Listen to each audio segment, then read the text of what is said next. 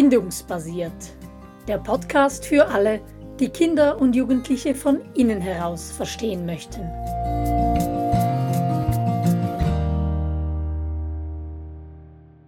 Teenager verstehen, geht denn das? So heißt unsere aktuelle Podcast-Serie. Und heute geht es um den erhöhten Drang nach Autonomie. Und Simona, möchtest du uns kurz zusammenfassen, wie wir denn zu diesem Entwicklungsschritt kommen? Mhm. Also wir haben ja gesagt, dass die Adoleszenz für uns eine Brücke ist zwischen der Kindheit und dem Erwachsensein und dass es zwei Wege gibt über diese Brücke. Der eine Weg, das ist der Weg der Konformität, der uns zu Gesellschaftstauglichkeit führt. Und der andere Weg, da haben wir vom Bergweg gesprochen, der eben herausfordernd ist. Da werden wir auch sozialisiert, aber eben richtig und wir entwickeln dabei auch unsere eigene Persönlichkeit. Also das ist der Weg der Individuation. Und jetzt dieser Bergweg, der stellt unsere Jugendlichen vor Herausforderungen, vor Entwicklungsschritte, die sie meistern sollten. Und da haben wir uns zwei schon angeschaut die Bindungslücke und dieser Wandel im Bewusstsein und dieser Drang nach Autonomie, den kennen wir ja alle, der da auf einmal auftaucht oder eben auch nicht auf einmal. Wir kennen den ja schon, Angela, von kleineren Kindern. Ja, der kommt tatsächlich so in Wellen und das erste Mal begegnen wir diesem Phänomen, das wir auch Gegenwillen nennen, ähm, im Alter von, wenn Sie so gegen zwei Jahre alt sind. Dann, wenn sie eben so ihren eigenen Willen entdecken und, und merken, dass sie nicht mit allem einverstanden sein müssen, dass nicht alles nur Mamas oder Papas Wille ist, sondern dass sie eben auch Nein sagen können. Und das ist dann mitunter eine heftige Zeit. Die Terrible ja, dann, Twos. genau. Und dann im Laufe der Kindheit gibt es wahrscheinlich immer wieder solche Phasen. Und wenn sie so mitten in der Adoleszenz sind, dann kommt das noch einmal heftig zum Vorschein. Als Eltern hat man dann manchmal auch so ein bisschen das Gefühl, sind wir jetzt eigentlich wieder im Kleinkindalter angelangt. Aber keine Angst, das gehört tatsächlich dazu. Das dient wirklich einem größeren Zweck. Ja, und wir sprechen ja da vom Gegenwillen und das ist eben der innere Trieb oder Instinkt, also das ist ganz tief in uns abgelegt. Dieser innere Widerstand gegen den Willen vom anderen, also wenn der nicht im Rahmen von einer aktivierten Bindung offenbart wird, dass wir das, was von außen kommt, aus dem Weg räumen. Manchmal sprechen wir vom Schneepflug, der alles andere aus dem Weg räumt, damit wir das zum Ausdruck bringen können, was da in uns drin ist. Ja, und das hört man schon, wenn du das erzählst. Das geht manchmal ein bisschen mit brachialer Kraft vonstatten. das ist nicht immer so die ganz freundliche Art. Und wir kennen es ja auch von uns selber. Hast du ein Beispiel? Wann, wann kommt Simona in den Gegenwillen? Ja, das Beispiel, das ich jeweils im Kurs brauche, ist das des Wäschekorbs, wenn der bei uns zu lange in der Stube rumsteht. Und es wäre mein Job, die Wäsche zusammenzulegen. Und es weist mich jemand darauf hin, das kann auch ganz freundlich sein, dass ähm, der da noch rumsteht. Dann erwacht in mir so der Widerstand. Ja, das weiß ich doch selber. Schupf mich bitte nicht in die Richtung. Und ich bin dann ganz sicher nicht die, die das gerade als nächstes erledigt. Genau. Was hast du für ein Beispiel? Das hat mit Autofahren zu tun, gell? Ja, ich merke, dass ich immer dann in den Gegenwillen komme, wenn ich auf der Überholspur fahre und schon 130 drauf habe. In der Schweiz ist das ähm, genügend. Und wenn dann ein Auto ziemlich schnell an mich heranfährt und vielleicht noch ähm, Licht hupt oder links blinkt, so quasi will an dir vorbeifahren, dann werde ich ganz bestimmt nicht auf die rechte Seite wechseln. Ein das innerer dann, Trieb. genau, das ist dann mein Gegenwille, dass ich will, nein, jetzt bleibe ich hier.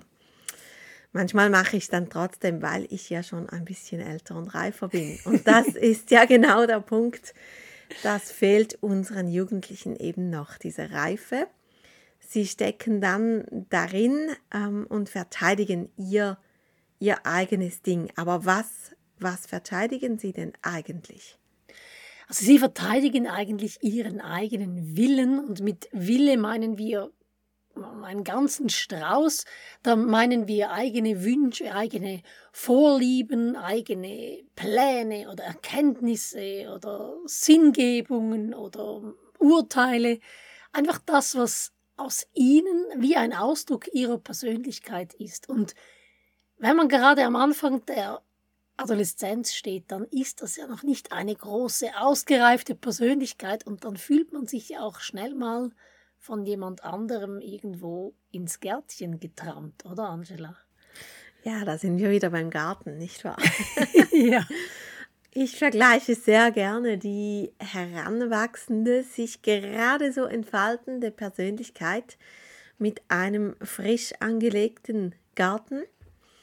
Und da spüren wir schon, die Pflanzen, die da drin wachsen, die sind noch ganz klein und fein. Und wenn dann jemand kommen würde und mit großen Gummistiefeln über diesen Garten trampeln würde, dann wäre ganz schnell einfach alles futsch. Und deshalb ähm, würde ein guter Gärtner diesen Garten ein bisschen schützen, würde vielleicht einen Zaun drumherum machen, oder mit Schreckband den Garten absperren, damit man eben nicht darüber trampelt. Und dieser Zaun oder dieses Schreckband, das beschreibt eigentlich den Gegenwillen. Der ist dazu da, dieses feine Pflänzchen der gerade entstehenden Persönlichkeit zu schützen, damit nicht Leute von außen, das können auch ganz liebe Leute sein, Gärtner sind ja auch meistens lieb, ähm, dass die nicht einfach kommen und da drüber trampeln. Und das machen wir manchmal ja auch in der guten Absicht, beispielsweise unsere Jugendlichen auf die besten Bücher hinweisen oder was wir doch selber gerne gemacht haben in dieser Zeit und so. Und vielleicht landen sie dann am Ende ihrer Reise am genau gleichen Ort, aber sie müssen selber dahin, ohne dass wir schon da sind. Und dann wirken gute Absichten, Sandalen, sage ich jetzt mal schon, wie Gummistiefel, werden als solche wahrgenommen und dann eben auch mit diesem inneren Instinkt, den wir vorhin an unseren Beispielen zu beschreiben versucht haben, dann sind wir im Außen mit diesem Instinkt konfrontiert. Da kommt eine Verteidigungshaltung, zwei Boxhandschuhe, die sagen Stay off, das ist meine Blumenrabatte. Ja, und das ist auch gut so, weil da wächst etwas und dieses Pflänzchen soll ja wachsen und gedeihen. Und wenn das wirklich passiert, wenn diese Persönlichkeit heranwächst, dann spürt der Jugendliche auch ziemlich schnell selber, oh, da muss ich gar nicht mehr so sehr schützen. Oder auch, wenn die Beziehung gut ist, spürt man, dass nicht so viel Schutz notwendig ist. Das Problem haben wir viel eher dann, wenn da gar keine Persönlichkeit wächst und der Jugendliche einfach schützt, um des Schützens willen, nicht wahr? Wir nennen das das leere Festungssyndrom. Da können viele Lehrer ein Lied davon singen, von Jugendlichen, die so auftreten, als äh, hätten sie alles im Griff und wäre ihnen völlig klar und das passt ihnen jetzt einfach überhaupt nicht, was da von der Schule gefordert wird. Sie gehen zu einer Abwehrhaltung. Und wenn man dann da mal anklopft und nachfragt, ja, warum denn? Was sind denn deine Absichten? Warum handhabst du das so? Was sind deine Überlegungen? Dann merken wir schnell, uh, uh, wir klopfen da zwar an diese Festung, aber da ist gar niemand zu Hause. Die stecken quasi in dieser Festung fest. Das ist eine riesige Mauer, die sie aufgebaut haben. Die ist imposant. Die kommt auch mit einer gewissen Wucht daher, teilweise wahnsinnig eloquent. Aber dahinter, wenn da kein Pflänzchen blüht, wenn da eben nichts angesät wurde von einem liebevollen Gärtner, dann ist das eigentlich eine reine Verteidigungsreaktion. Ja, und da spüren wir schon heraus, das ist nicht so eine gemütliche Situation. Für beide Für Seiten. Absolut.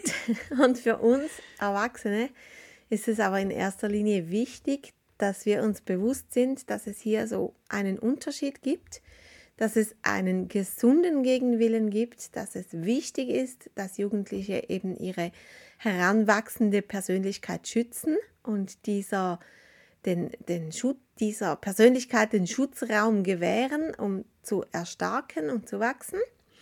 Und dass wir dann eher auch ein bisschen zurücktreten. Mhm.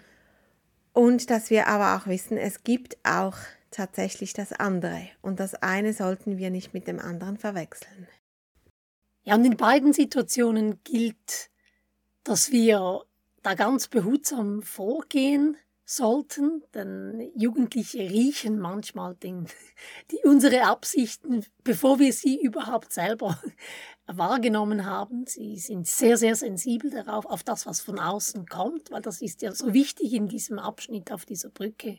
Also, dass wir da ganz bewusst unseren Willen äußern oder eben auch ganz bewusst zurückhalten mit unseren eigenen Ideen und Vorstellungen und Meinungen und so weiter obwohl wir natürlich ganz viel beizutragen hätten, auch im Guten, oder? Aber dass wir uns zurückhalten mit dem Äußern unseres eigenen Willens und dass wir gleichzeitig oder in einem nächsten Schritt darauf verzichten, da in Machtkämpfe einzusteigen, weil da gibt's Angela keine Gewinner. Oh ja, was für ein Thema, was für ein Fenster, das du hier aufmachst. Machtkämpfe mit Jugendlichen ist tatsächlich etwas, das sollten wir uns hinter die Ohren schreiben. Das sollten wir möglichst vermeiden. Ja, weil tatsächlich es gibt keine Gewinner, es gibt nur Verlierer. Und als Eltern müssen wir uns bewusst sein, dass wir nur erzwingen sollten oder einfordern sollten, was wir auch tatsächlich durchsetzen können. Und das ist ab einem gewissen Alter eigentlich herzlich wenig. Mhm. Und deshalb sollten wir wirklich rechtzeitig da andere Mittel und Wege finden und eben diesen Gegenwillen auf dem Radar haben und dem möglichst aus dem Weg gehen. Für mich war das eines der größten Learnings in dieser Zeit. Ähm, zum Beispiel Konflikte nicht in der Situation austragen, sondern immer wieder eine ruhige Minute suchen und dann über die schwierigen Themen sprechen und kurz darüber sprechen, sie nicht ausschlachten, nicht zum bitteren Ende, sondern immer wieder kurz ansprechen. Sie manchmal auch nur mit einem ironischen Spruch oder ein bisschen Witz mal platzieren. Also zum Beispiel die, der Wäschekorb, das könnte ja auch ein Jugendlicher sein, der irgendwie seine Aufgabe im Haushalt nicht erledigt hat da würde es manchmal auch reichen, einfach zu sagen, oh, dieser Korb, der fühlt sich da in der Ecke wohl ein bisschen einsam, meinst du nicht auch? ähm, Und dann gleich weiter, oder? Nicht verharren genau, beim Thema. Genau. Aber wir essen jetzt zusammen ähm, Abendbrot oder irgendwie so. Genau. Ja, ich finde auch nur schon das Bewusstsein, dass wir es mit einem Trieb zu tun haben, mit einem inneren Instinkt und dass der eben ganz viel Berechtigung hat, auch gerade im positiven Sinn ganz viel Berechtigung hat auf dieser Brücke der Adoleszenz. Und wenn wir wissen, wir haben es da mit einem Trieb zu tun, dann wissen wir auch, okay, zwei Schritte zurück, da gibt es jetzt nichts zu gewinnen, eigentlich nur zu verlieren, mhm. wir schaden der Beziehung und dass wir da auch mal sagen, nee, weißt du was, also das Thema ist, wird gerade zu heiß gekocht und es ist nicht wert, dass wir da irgendwie an unserer Beziehung, der Beziehung irgendwelchen Schaden zufügen. Wir besprechen das später, wir lassen das jetzt so stehen. Jugendliche haben ein Gedächtnis, gell? Tatsächlich. muss, nicht, muss nicht immer on top of the situation sein. Man kann auch später, ein paar Stunden oder ein paar Tage später, wieder darauf zurückkommen wenn es dann immer noch so ein brennendes Thema ist. Ja, genau. Und dann kann man das eben mit einem kurzen Satz nochmal platzieren, ohne viel Drama. Ich glaube, das, das ist das Wichtigste. Genau. Also ist das jetzt eigentlich so ein bisschen ein Plädoyer für den Gegenwillen im Sinne von, wenn wir Jugendliche zu Hause oder in der Schule haben, die mit diesem Gegenwillen eben ein kleines Gärtchen beschützen, dann ist das wunderbar, dann sollten wir ganz viel Verständnis haben für diesen Gegenwillen, eben diese Fäuste, die da manchmal auf uns einprasseln, wie auch immer geartet die sind. und gleichzeitig natürlich auch das Herz offen lassen für die Jugendlichen, die nur eine Festung haben und dahinter eben kein Garten ist. Ganz genau. Und wichtig finde ich auch noch, dass wir auch im Blick haben, dass auch diese Jugendlichen, die eine eigene Persönlichkeit entwickeln, auch die haben es nicht immer einfach, weil sie ihren Gegenwillen ja ganz oft auf Kosten von guten Noten und keinen Eintrag kassieren und so weiter zurückstecken müssen. Mhm. Denen ist das ja bewusst, dass man sich, dass man das einfach nicht immer ausleben kann. Und umso wichtiger ist es, dass sie eben Felder haben, wo sie auch mal dieses ah, ich will es anders machen, ich will nicht konform sein, ich will ähm, tun, was man nicht tut, dass sie eben Felder haben, wo sie das ausleben können. Und das ist natürlich, wie könnte es anders sein, ganz oft. Das Spiel. Genau. ja. Genau. Bei mir selber war es, war es die Jungschar und ich habe es geliebt, da im Wald herumzurobben, mich schmutzig zu machen und im Zelt zu übernachten und einfach so rauszukommen aus dem gut bürgerlichen, gut situierten mhm. ähm, Umfeld, in dem ich aufgewachsen bin. Und das war sehr spielerisch und hat mir eindeutig gut getan. Mhm. Ja, einfach wenn wir da einen Schritt zurück machen und uns vor Augen führen, wie viele Dinge im Leben von Jugendlichen, von Kindern auch, aber auch von Jugendlichen von Erwachsenen gesteuert sind, mhm. wie unsere Welt auf Erwachsene, auf wirtschaftliche Bedürfnisse ausgerichtet ist und wie gerade die letzten zwei, drei Jahre unter Corona so viel einem System oder anderen Bedürfnissen untergeordnet werden musste und dass da einfach Gegenwille nur gesund ist, vielleicht ist auch das Anpassen gesund, aber dass das mit einem gewissen Gegenwillen einhergeht, das ist eigentlich eine wunderbare Reaktion und deshalb ja ein Herz für all die Jugendlichen, die ihren Gegenwillen irgendwo ausdrücken, eben sei es Musik, sei es im Wald, sei es bei einem Schlammbad. genau. Und wenn wir anfangen, darauf zu achten, entdecken wir ihn überall. ja, auch bei uns, gell? Genau. Also, vielen Dank und bis bald. Tschüss. Tschüss.